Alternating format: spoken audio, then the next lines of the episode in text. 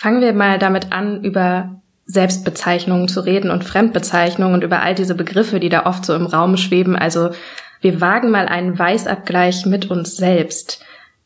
Weiße Menschen haben das einfach so als Privileg. Sie werden nicht ständig in Frage gestellt. Also für mich äh, gab es tatsächlich keinen Zeitpunkt in meinem Leben, an dem ich gedacht habe, dass ich weiß bin. Ich bin einfach als ein, eine Minderheit in einer weißen Gesellschaft aufgewachsen und das hat mich geprägt. Insofern würde ich nie sagen, ich bin weiß.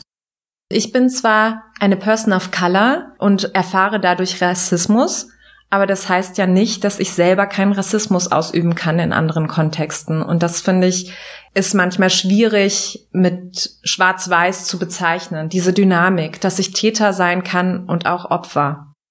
Also mich hat auch mal ein dunkelhaariger Typ aus Bayern angesprochen und hat behauptet, er wüsste, was Rassismus ist, weil er auch einmal in seinem Leben die Erfahrung gemacht hat, dass er für anders gehalten wurde. Und das geht natürlich nicht.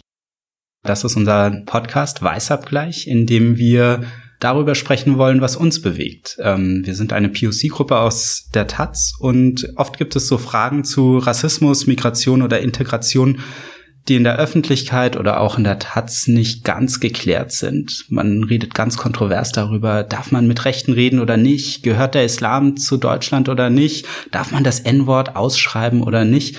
Für uns ist das meistens nicht so kontrovers und wir haben interessantere Sachen, über die wir sprechen wollen und das wollen wir hier machen.